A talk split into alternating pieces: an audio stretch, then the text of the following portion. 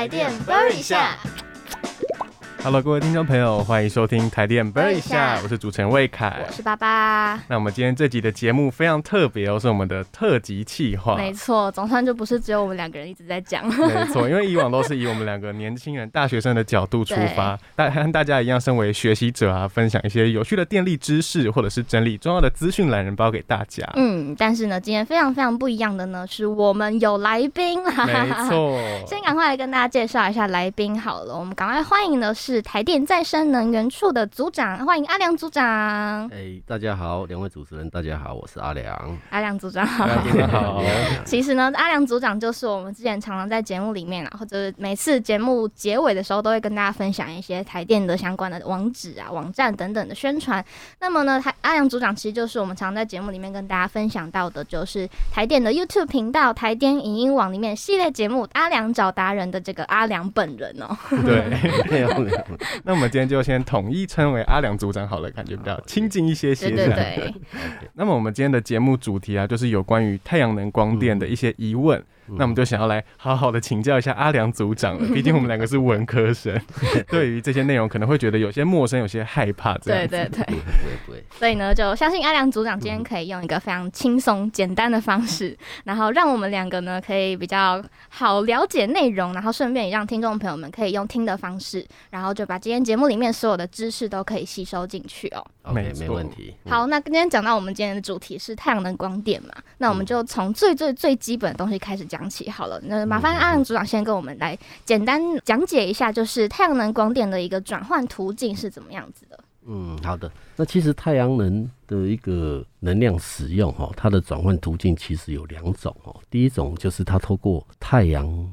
照射下来的热能嗯哦，那第二种就是透过太阳的光哦，光能哈。那在热能部分哈，它其实是将太阳的热哈，透过的反射镜将它聚热之后，嗯来去煮沸我们的水，产生水蒸气来推动原动机。所谓原动机就是发电机带动发电机，然后发电。哦，这个是一个模式。那另外一种可以常看到的就是说，中南部的一些透天哦，它楼上也有那种太阳能的热水器。那是什么？它这是把热聚起来，把水加温，嗯晚上的时候他要洗澡就可以可以用嗯嗯。哦，嗯这个是一个方式。嗯那现在要讲的就是透过光嗯来转换成电能哈，这个就是目前我们正在推的太阳光电发电的一个一个形式哈。嗯那它主要是透过光的能量哦，光子打到那个我们太阳光电板。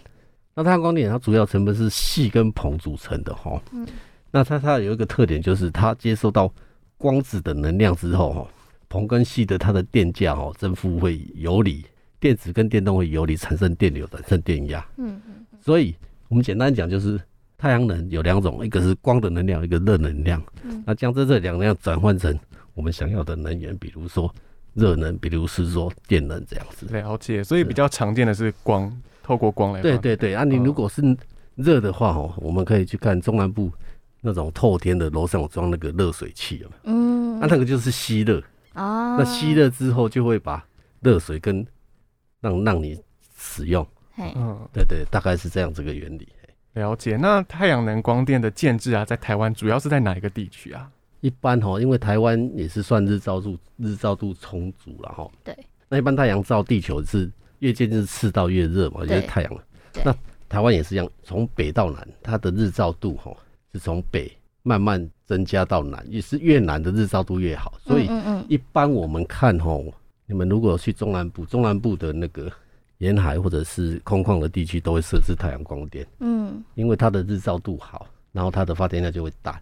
那北部因为有比较会下雨哦，所以那个有些厂商、开发商啊，他会觉得成本不符啊，或者是北部的地比较贵，所以嗯人家觉得成本不符，所以中南部会比较设置大量。对对对，那刚刚我们提到了，在谈到的是它建制的区域嘛，是。那我们也蛮好奇它的发展情形是什么样子的。是其实哈，台湾哈以前在应该是算二零一六年以前的发发展再生能源状况哈，不是那么的积极。嗯那直到二零一六年哈，那政府开始大量推动再生能源的时候，我我有做最近有做一个统计啊，以太阳光电而言，其实我们二零一六年跟二零二零年这两个年度去比较，太阳光电的发电量，嗯二零二零年的发电量是二零一六年高达五点五倍的发电量。哦，嗯，对，可见这几年政府对于推再生能源是非常的积极，嗯那民间也也响应环保的意识哈，嗯积极投入。所以在这几年，我相信这未来这几年会有更大的幅度。嗯。甚至哈，我们今年会比较热嘛，哈，我们可以看到那个五月份好像有创创负载的高峰嘛，嗯嗯嗯，哎、我们可以看到现在虽然装置容量有到六点多 G，我们在中午最热的时候哦，太阳光电的发电的占比哦，嗯，可以占到我们总发电量的九趴哦，瞬间哦，嗯。所以它是贡献是非常大的。嗯，对对，让我们持续哦看下去，未来一定非常的不错。谢谢。所以这其实是一个会一直发展下去的一个发电方式。是是那其实我们可能像十年前呢、我们还是国小的时候，其实有注意到从学校开始装设太阳能板这件事情。是就是对，那时候学校老师都会有时候可能经过的时候还跟我们提一下，哎、学校最近装了太阳能板、哦，对对或者是说什么太阳能路灯啊之类的。嗯，但是我们蛮好奇，就是为什么是先从选择在校园安装呢？是，这个可能要分两个层面然后嗯第一个就是以前太阳光电的成本哦是非常高的哈。我举例来讲，我们讲的一 k 瓦一千瓦哈的嗯正建制成本，当时一千设置一千瓦一 k 瓦的成本哦要将近三十万哦。那以目前为止，一 k 瓦的成本差不多四五万而已。嗯那相差了五六倍。啊，第一个就是成本太高，没有人会去做。那第二个，因为这是洁净干净的能源，也是世界的潮流，政府一定会去推。那他就要奖励给业界去去去设置嘛。那再来就是学校他设置，然后宣导绿能的教育给学生知道。嗯。那再来就是地的方面哦、因为学校都是公有的，嗯。屋顶公有地，嗯。所以当时应该是教育部会跟能源局哦，他们都有专款的补助，嗯。所以就从学校开始示范，示范之后，小学生知道之后，那再往外面推，那长大之后他们就有这种概念啦。哦，嗯那第一部分就是成本太高，那第二个是绿能教育的推广，嗯还有这个由政府带头。那现在你看成本降这么低，诶、也是开始官方推行了。所以我觉得政府的一个政策是蛮有顺序跟它的那个程程序的，嗯，效果也非常大。对对对。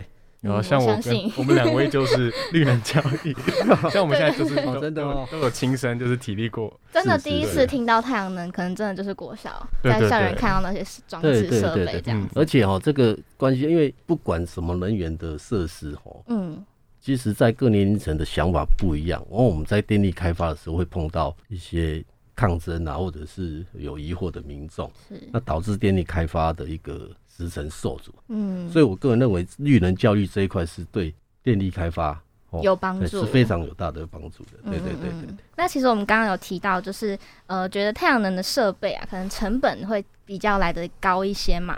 那我们很好奇说啊，就是整个太阳能这个设备在实际上的应用上面，它嗯会就是成本划算吗？或者是说，我们可能会需要使用多久的年限，才能办法让这个成本有回本的现象？对，一般哦，大家对这个成本会比较 care 哈。对，那我们可以分两块啦，不管是你家里要设，或者是现在政府有推那个就是用电大户哈，就是用电大户超过你的装置那个设备容量到了，你就要买多少的太阳光电的一个设置量哈。嗯它成本那是对大家 care 哈。其实我们以一般屋顶型的的太阳光电，就是假设你家楼上要装屋屋顶型的太阳设在你家楼上，嗯那其实楼上会比地面型贵一点点，为什么？因为它价比较高哈。嗯所以我们估它的成本超，我们估个七万块好了。那如果以七万块算，它每年应该可以发，我们以最保守的度数哈，我们平均算它的满发时数，年我我们讲的年满发时数，我们可以估一千两百八十小时啊。那因为政府现在有补助哦，有比较好的价钱跟你买买你太阳能发出来的电，所以我们就算一算哈，它每年会有七千三百一 k 瓦会有一千三百块的那个卖电的收入。嗯那我们去估，你有太阳能一般使用二十年嘛，嗯差不多十年就可以回收了。嗯哦，也就是说你十年发还电，你成本都回收了，嗯那后面十年都是赚的。嗯哦，这个部分是蛮有诱因的，所以现在业界很多开发商就积极投入啊。嗯。啊，第一个我是觉得对台湾自由能源是非常大的一个帮助。嗯，对对对对，因为我刚刚在从那个组长的回复里面想到一个额外的问题，嗯 就是刚刚组长提到说会有地面上跟这个屋顶上面的太阳能板，是。那想问就是这两个地面上跟屋顶上的这个、怎么讲发电的差异吗？差异，就是会不会因为嗯。高度会有一些不一样？诶、其其实不会呢哈。第一个太阳能板我们设置哈，它是取决于它的纬度。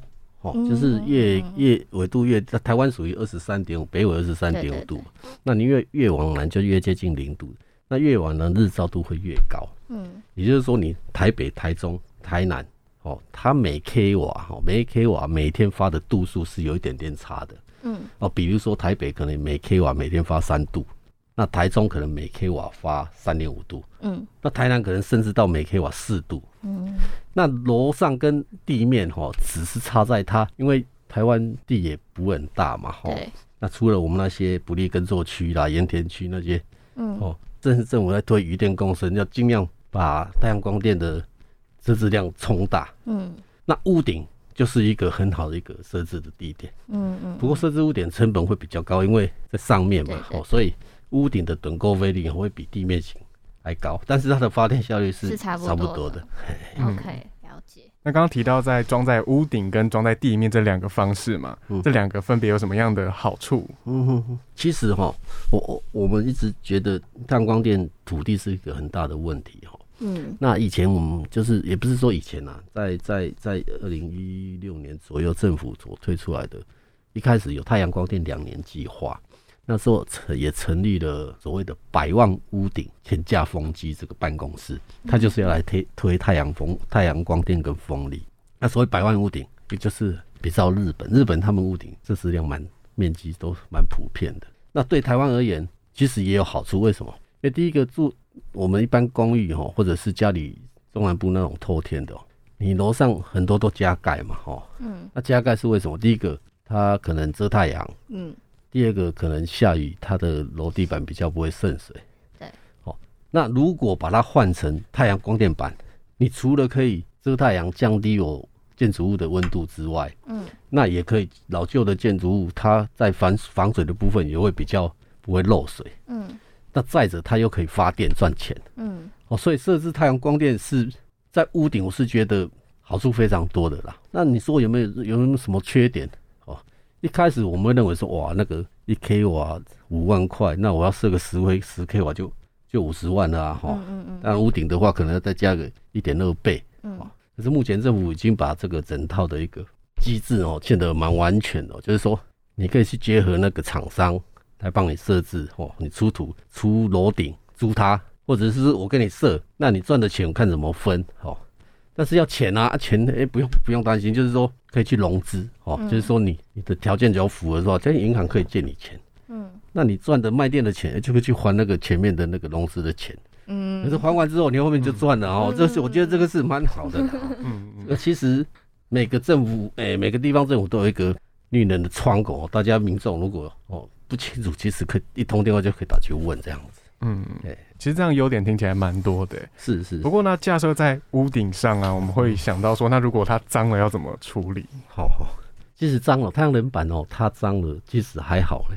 我们一般哦都是让下雨哦，直接把它表面上的那个落尘冲掉。嗯哦，那可能你要定交几个月吧，哈。假设假设是你家屋顶啊，反正面积不大嘛，哈，你可能就去看一下有没有有没有什么一些鸟屎啊，还是什么东西在附着在上面。嗯嗯那这个为什么要去清呢？为因为部分区域被遮阴的时候啊，那个电池会产生热斑，我就是说那那一部分的电压会特别高。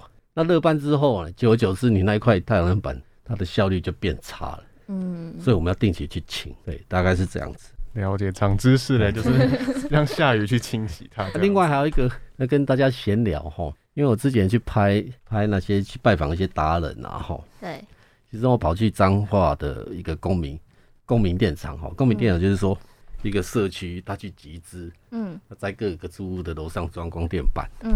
那你就会发现哦，那个不管是麻雀还是什么鸟，它都会飞到那个光电板下面。嗯。那为什么？第一个它就是太热，嗯嗯嗯，我就会跑去那边去躲躲它。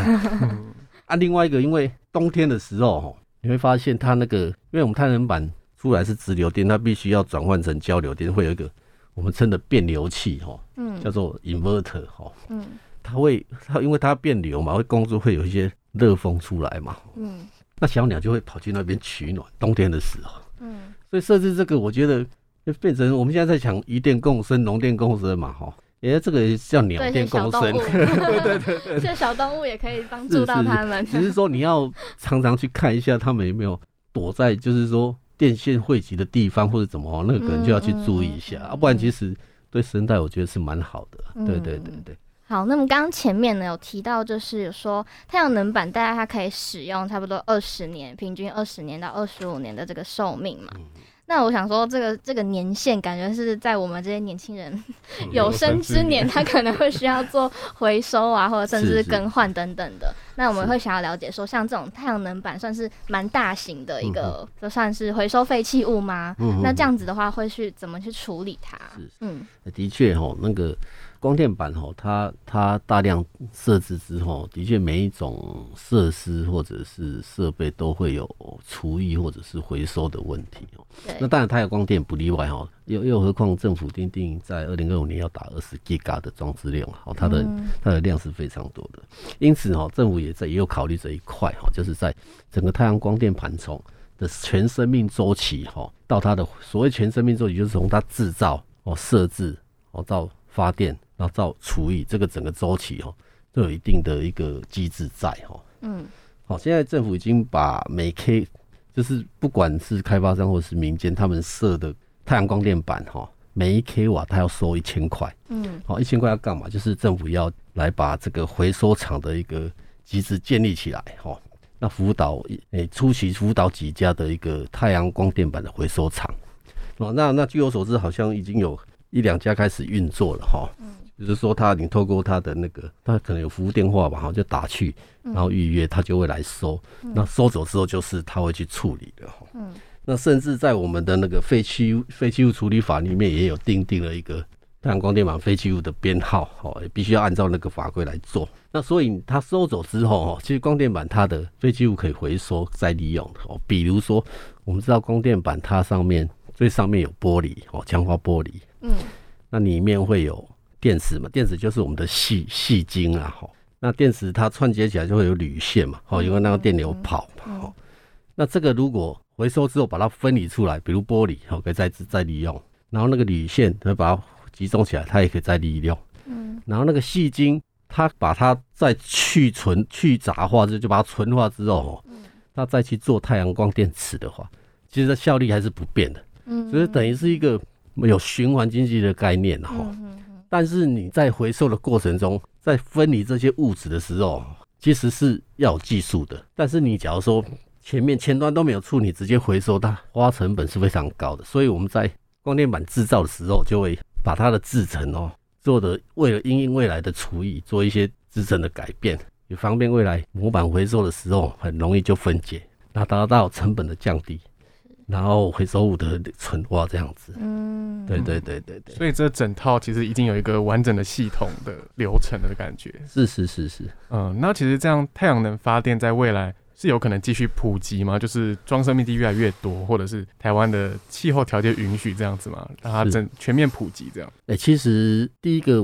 就是土地的问题，然后光电板土地的问题。那第二个就是成本的问题嘛，哈。那土地我刚刚有讲过，就是我们会在一个台湾有很多的废盐田哦，还有不利耕作区，那还有自己的屋顶哦，这些都可以去设置啦，哈。那你说有没有这么大的量？哦，其实政府也有把一些配套措施跟一些其他的那个农业或者是渔业哈，去做一个结合。比如说我们刚才讲的鱼电共生，我就是下面养鱼，上面设光电板。嗯那农电共生就是部分面积来做光电板，嗯那不影响它的农作。嗯那把这个光电板设置的量极大化，哦，这个是土地的哦，土地的问题。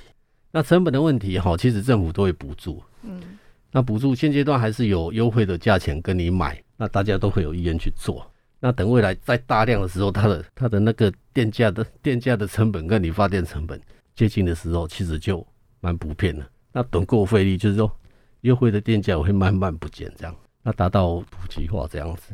是，嗯，所以其实听起来普及化是有可能的，再加上前面提到的透过绿能教育的宣导，像我跟爸爸，对就是我想未来就是会这会变成一个趋势这样子，是是是，甚至是已经是一个趋势了。但是可能在我们民众之间会更去慢慢普及化这个嗯嗯尝试。对，是是那其实越来越普及太阳能光电普及啊，这样是不是也可以降低现有化石燃料能源枯竭的一个依赖呢？哎、对，没错哈。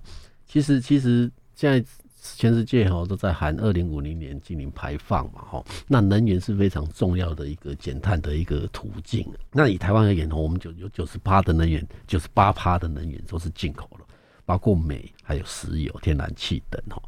那如果我们发展再生能源，哎、其实台湾的风很好，台湾台湾的光日照度足，嗯，我们自有的能源可以自己使用，然后降低对化石燃料的依靠，也降低对进口的依靠，能源进口的依靠。那台湾在这一块哈，我认为政府在定定一个能源配比的时候，我们在二零二五年哈，我们的发再生能源发电占比可以达到定定是二十八二十 percent 左右。那这部分一方面也是要取决于，就是跟电力系统的稳定占比，可能要最适当的一个比例。嗯哦所以除了太阳光电，其实还要搭配其他的再生能源，比如风力发电、嗯哦低的发电、海洋能等等。嗯嗯，对对对对，那我们今天节目里面有提到很多就是装设太阳能光电的装置嘛，是。那其实大家一般民众可以借由哪些管道来去了解或是要去装设太阳光电呢？哦，其实哈、我们可以透过几个管管道了哈。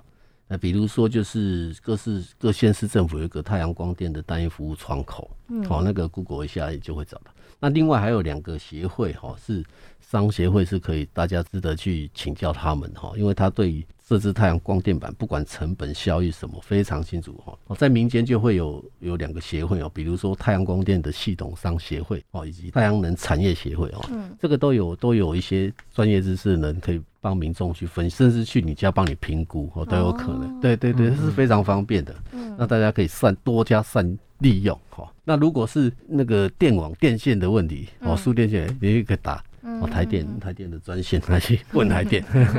了解，对对对对，所以呢，今今天如果有听众朋友们听完今天的节目，然后想要在自己的家里面来装设一下这个太阳能板的话，就可以多多利用以上提到的这些管道，然后来去了解一下更多的详细的资讯。嗯。是是。那我们今天很开心可以邀请到阿良组长来跟我们分享太阳能光电的议题。相信大家应该就是听了非常非常多大量的知识了，对有更了学到很多。嗯嗯嗯，谢谢谢谢。最后呢，就是来跟可以帮阿良组长宣传一下，对，是啊，大家可以上 YouTube 来搜寻台电影音网啊去收看这个阿良找达人系列的节目。对对对，大家可以去看 哦，还有再生能源一些民间的达人，他们如何在推动再生能源。对对，对对，而他阿良总在里面有很多很活泼、很生动的一些 表，演，对，大家很值得，大家可以去看一下这样子。没错。那我们太阳能光电这一集的特辑就先到这边告一段落。我是魏凯，我是爸爸，我是阿良。来点播一下，我们下下次见イ